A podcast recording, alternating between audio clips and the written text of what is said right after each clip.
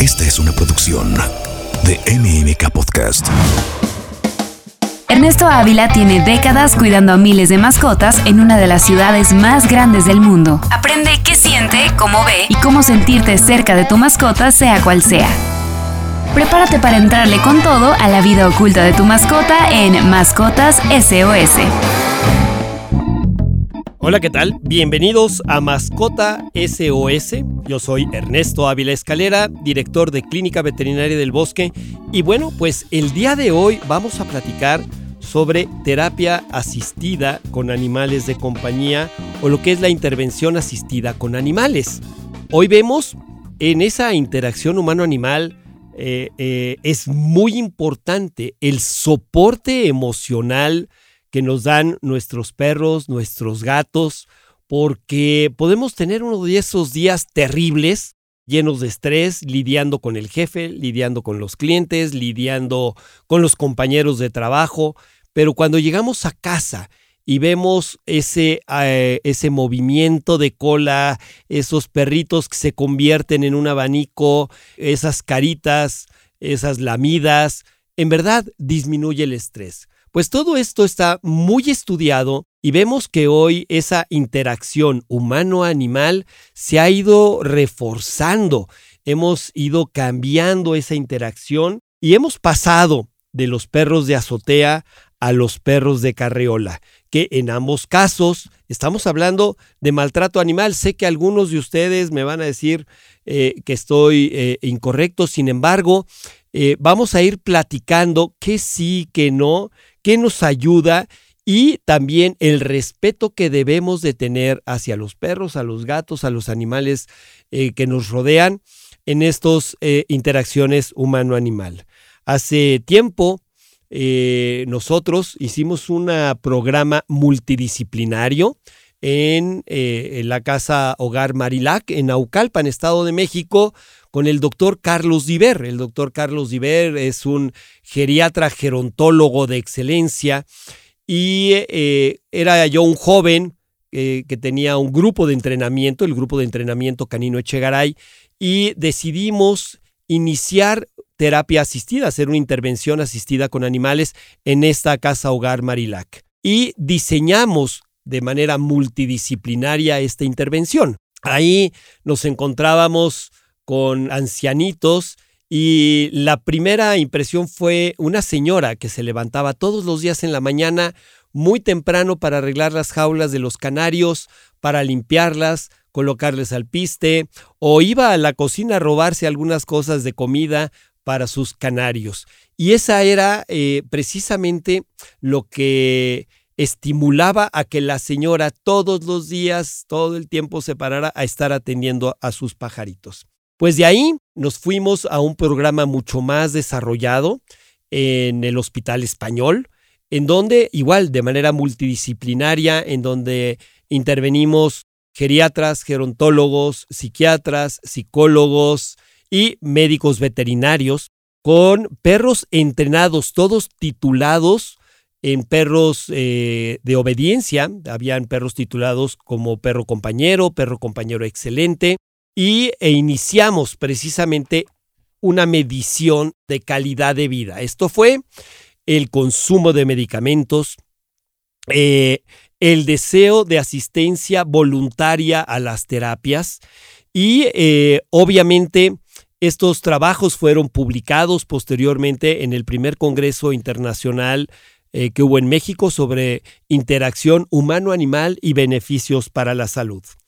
Pues obviamente esto se fue desarrollando y hoy lo que es la terapia asistida con animales de compañía es mucho más popular, hay mucho trabajo que hacer en México y obviamente hay que diferenciar entre eh, los perros de asistencia en terapia y los perros de asistencia para diferentes discapacidades físicas. Por ejemplo, los más conocidos sabemos que son los perros guía, que en México los vemos frecuentemente en el transporte público, muchos de ellos entrenados en Estados Unidos por Leader Dog for the Blind. Aquí hubieron programas en donde eh, en una fundación en la que estuvimos colaborando se mandaban grupos de ciegos a Estados Unidos, a Michigan, eh, en donde Lions International aportaba a los perros. American Airlines nos daba el 90% de descuento en los boletos de avión y nosotros poníamos a un traductor. También en México ya está la Escuela Mexicana de Entrenamiento de Perros Guía, que está haciendo una buena labor, requieren mucho más apoyo, es que por ahí eh, eh, creo que vale la pena que los tomemos en cuenta. Pero también hay muchos otros perros de asistencia, como son perros para niños con sordera o para personas con sordera, eh, perros para personas con eh, discapacidades motoras, en donde el perro puede ayudar a apagar la luz, puede recoger objetos, puede jalar sillas de ruedas, en donde su trabajo es eh, muy importante.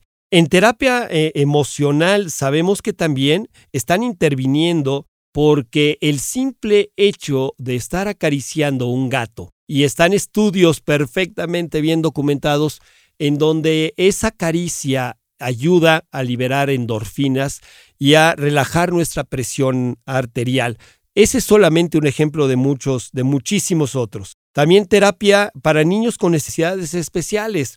Vemos, por ejemplo, niños con autismo, con parálisis cerebral o en el desarrollo como, como TDAH, el déficit de hiperactividad y atención dispersa, dislexia, en donde los perros se convierten en catalizadores sociales muy, muy importantes. Entonces, destacar que todos estos perros tienen capacidades de asistir a los médicos, a los terapeutas, a detección de diferentes enfermedades. Sabemos que hay perros eh, que son entrenados hoy con capacidad para detectar diferentes tipos de cánceres en piel en humanos, perros que van a ayudar a niños diabéticos, por ejemplo, cuando un adulto se siente mal, que tiene diabetes, pues sabe que tiene que aplicarse su insulina o tiene que acudir a un hospital para ser tratado. Un niño no tiene esa capacidad. Entonces, también se puede entrenar perros que tengan la capacidad de detectar estos cuerpos cetónicos y dar la alarma a los padres para que puedan intervenir con estos niños diabéticos. Entonces, quiero comentar que existen algunas, eh, eh, la, la que es la International Association of Human Animal Interactions Organizations, que la Ayahayo, en donde pueden ustedes encontrar cuáles son los lineamientos y las declaraciones que hicieron desde Praga en el 95, eh, en el 94, luego en Río en el 95, y hoy, bueno, ya lo tienen actualizado lo que deben de ser las intervenciones eh, y la definición de intervenciones asistidas para animales de compañía. Ahorita eh, al final les voy a dar algunas páginas para aquellos que estén interesados en estos temas. Y en estas definiciones, la primera es la terapia asistida con animales. Es una intervención terapéutica planificada, estructurada y con un objetivo definido. Aquí es muy importante eh, es eh, eh, definir qué es lo que estamos buscando cuando hacemos una intervención. a quién está dirigida y obviamente esta está llevada por profesionales de la salud, la educación o del ámbito social. Este deberá poseer una licencia o título o grado equivalente. Esto tienen que ser o médicos cirujanos o psicólogos o terapeutas o similares, pero que sean equiparables y que estén vigentes. Obviamente, se centran en el desarrollo, el funcionamiento físico, cognitivo, conductual y socioemocional del usuario. Aquí, cada una de estas terapias debe de ser muy, muy claro y todos deben de tener experiencia, oye, estar con veterinarios con experiencia en el comportamiento animal, en etología, en las necesidades, eh, en la salud de los animales de compañía y cuáles son los indicadores de estrés que pueden involucrar, porque aquí también estamos no nada más cuidando la salud física y emocional de los pacientes humanos o de los humanos, sino también la salud física y emocional de los animales que están trabajando en estas terapias. Entonces, eh, pueden estar en la educación asistida con animales de compañía. Esto es, el profesor que esté utilizando animales de compañía para ser facilitadores en la educación deben de estar preparados en educación especial, conocer muy bien el desarrollo de la terapia asistida con animales de compañía y siempre asistidos con personal eh, experto, etólogos, médicos veterinarios, que sean expertos en comportamiento eh, animal. Obviamente también actividades asistidas con animales de compañía.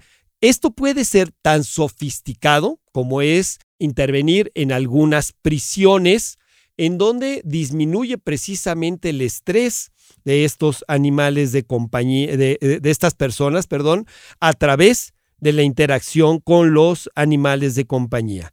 Incluso eh, hay una parte que es el coaching asistido con animales. Cuando se hace coaching, también es importante que eh, las personas que están ahí trabajando sea un equipo multidisciplinario para que puedan trabajar con eh, estos temas. Hay un término que se llama One Health, salud y bienestar animal. One Health, eh, esto no es algo nuevo, esto realmente fue acuñado por la Organización Mundial de la Salud desde 1946 y es un estado eh, completo de bienestar físico, mental y emocional. Involucra, en este caso, a veterinarios, a científicos que puedan eh, reconocer todas estas virtudes. La salud de la persona está relacionada con la salud de los animales y del medio ambiente. Un estado completo físico, mental y emocional. Aquí, cuando nosotros estamos trabajando en One Health, el cual reconoce la interrelación entre el bienestar animal, el bienestar humano y el bienestar del medio ambiente. Aquí, en One Health, sus objetivos son similares, la mejora de la salud humana, el bienestar y el desarrollo, y los veterinarios pueden utilizar sus conocimientos de la interacción humano-animal. Los veterinarios de animales de compañía están empezando a adoptar este modelo de práctica para respaldar el bienestar y la calidad de vida de los clientes al mismo tiempo que ofrecen altos estándares de cuidado veterinario en un enfoque denominado práctica veterinaria centrada en vínculos. Ojo, el médico veterinario también aquí ha cambiado en México.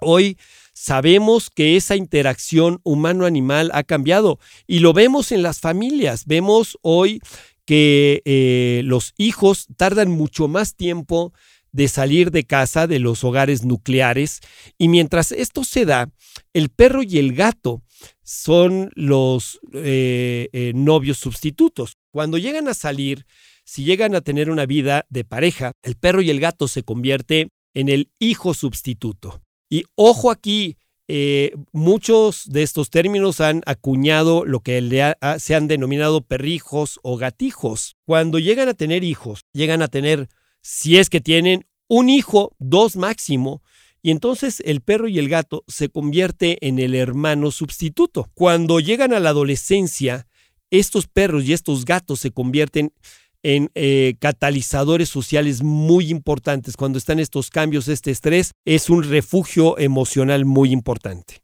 Al ser tan pocos hijos y volar muy rápido cuando llegan a la preparatoria, a la universidad, se presenta en los padres el síndrome del nido vacío y nuevamente comienzan a adquirir perros y gatos para volver a tener al hijo sustituto. Y en los adultos mayores, se convierten en los interlocutores incansables de los monólogos humanos. Es ahí en donde el perro y el gato aguanta cuantas veces quieran en la misma historia, ¿no? Cuántas veces llega tu mamá, tu tía, tu abuelita, oye, mija, ya te platiqué cuando me fui de viaje con fulanita. Sí, abuelita, ya me platicaste. Ah, bueno, pues te lo vuelvo a platicar, ¿no? El perro y el gato va a aguantar muchísimas veces estas pláticas y son catalizadores impresionantes, además motivadores para salir a caminar, a hacer ejercicio, a esforzarse. Entonces, son eh, grandes, grandes aliados. Obviamente, se explican de manera elocuente que donde hay estados pobres de bienestar, comúnmente existen estados pobres de bienestar animal. Lo vemos claramente en México cuando vemos un estado pobre porque hay lamentablemente casos terribles de, esa interacción humano-animal alterada.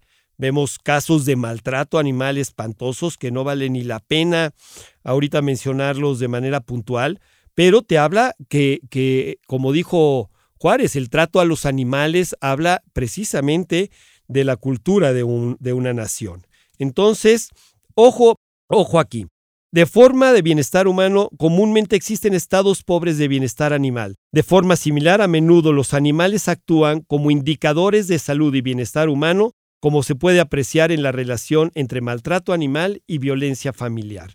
Entonces, eh, la cultura y el buen trato de los animales de compañía nos va a ayudar a mejorar una sociedad completa. Nosotros no pretendemos sustituir las relaciones humanas con animales, lo que queremos es mejorar las relaciones humanas a través de los animales. Ahora, una cosa es toda esta parte del bienestar humano, en donde hay reglas de seguridad. Aquí eh, los destinatarios de estos programas es importante eh, que no padezcan ningún riesgo, alergia específica a alguna raza o alguna especie. Es muy importante que estos animales de compañía que están participando no generen más problemas. Tenemos que revisar eh, eh, los pacientes estén limpios en su boca, que no tengan infecciones orales, que tengan sus vacunas adecuadas, que estén adecuadamente desparasitados. Tomemos en cuenta que muchos de los pacientes con los que van a trabajar estos, eh, estas intervenciones asistidas con animales son pacientes inmunosuprimidos, algunos con cáncer, algunos con inmunosupresores, y entonces somos responsables total y absolutamente de la salud de las personas. Los perros y gatos que van a trabajar ahí deben de tener las certificaciones adecuadas. Aquí los primeros perros titulados como perros de asistencia fueron en 1995 por la Federación Canófila Mexicana, que ya se subió a estos proyectos y es un órgano certificador de perros de terapia asistida. Entonces, perros entrenados en obediencia y perros certificados por la Federación Canófila Mexicana. También tomar en cuenta que pueden haber eh, cuestiones de tipo cultural o religiosas, ¿no? Sabemos que hay ciertas religiones que impide tocar perros, pero se pueden tocar gatos.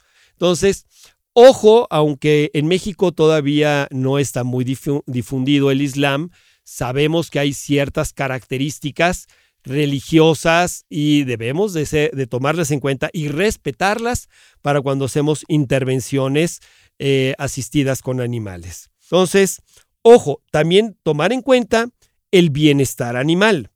Obviamente, cuidar que estos perros sean entrenados con métodos positivos. Nunca se utiliza el castigo para estos, para estos animales y solamente serán utilizados animales domésticos, esto es, perros, gatos, caballos, eh, algunos animales de granja, conejillos de indias, ratas, con sus bemoles, peces y pájaros, porque pues todavía no intervienen tanto, pero sí está demostrado que sí funcionan. Y tan es así que vayan ustedes a los consultorios dentales, a los consultorios eh, pediátricos y van a encontrar que hay acuarios, ¿no? Y ya hablaba yo de, estas jaulas en el hogar Marilac en Naucalpan, de, de cómo estos, estas aves también son parte de la terapia. ¿Cuáles no pueden trabajar? Eh, ninguna especie salvaje y exótica eh, pueden trabajar como animales asistidos, como son delfines, elefantes, monos capuchinos, eh, artrópodos, reptiles, etc. Aquí yo sé que por ahí hay gente que dice, es que la delfinoterapia, eh, la Ayahayo no acepta a los mamíferos marinos como parte de esas terapias asistidas con animales de compañía. Entonces, no obstante, la observación y contemplación de animales salvajes en su hábitat natural y en santuarios de vida silvestre, sí está permitido, sí siempre y cuando eh, eh, cumpla con todos los reglamentos éticos eh, de bienestar animal y no cause ningún tipo de estrés al animal o daño en su hábitat. Entonces, sí podemos observar animales de vida libre o ir a santuarios, lo que se conoce como zoológicos, que cumplan con estos reglamentos. Entonces, no todos los animales eh, son aptos para trabajar en intervenciones asistidas con animales. Todos deben de ser supervisados por un médico veterinario experto en comportamiento que pueda determinar si existe o no existe estrés en estos pacientes. Y también todos estos perros, estos gatos deben de estar ahí trabajando de 30 a 45 minutos como máximo y eh, no estar haciendo trucos como el cangurito o, o, cosas que puedan dañar a los perros. O sea, sí pueden hacerlos quietos, sí pueden hacer eh, las interacciones, pero nada que altere su comportamiento normal o posturas normales. Entonces, aquí yo quisiera darles, les dejo por último, eh, aquí la página de la, de la es www.ayahayo por International Association of Human Animal Interactions Organizations.org, ayahayo.org. Lo voy a deletrear en español www.iahaio.org.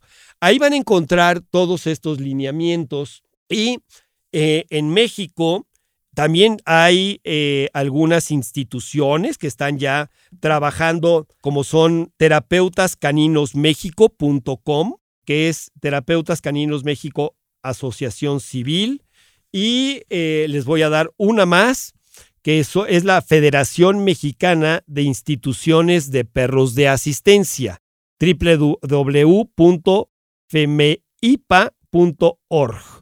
Ahí hay grupos que les pueden ayudar muchísimo para ir trabajando ya aquellos que tengan interés, ya sea en incorporarse, en certificarse o que requieran ayuda, pueden acudir a estas instituciones. Aquí en el tema de la, de la legislación mexicana, pues existen todavía muchas cosas que hay que, que hay que pulir, que hay que trabajar, que hay que educar. Sabemos que los perros guías son ya más visualizados, más vistos, más aceptados en el transporte público, en las plazas comerciales, pero todavía falta en el caso del resto de los perros de intervención asistida con animales, perros de terapia, perros para sordos, perros para niños diabéticos, para que las plazas comerciales, las líneas aéreas, el transporte público acepte más eh, a estos animales de compañía. Hay mucho camino por andar,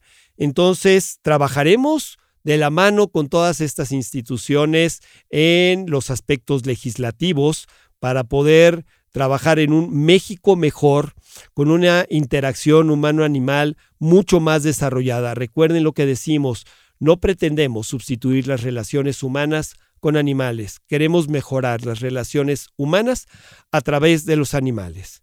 Pues muchísimas gracias. Esto fue Mascotas SOS.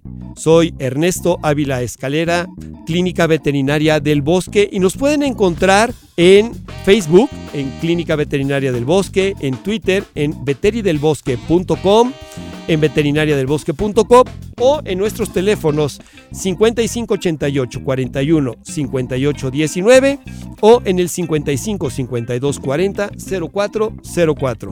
Muchísimas gracias. Esto fue Mascotas SOS. Mascotas SOS con Ernesto Ávila. Esta es una producción de MMK Podcast.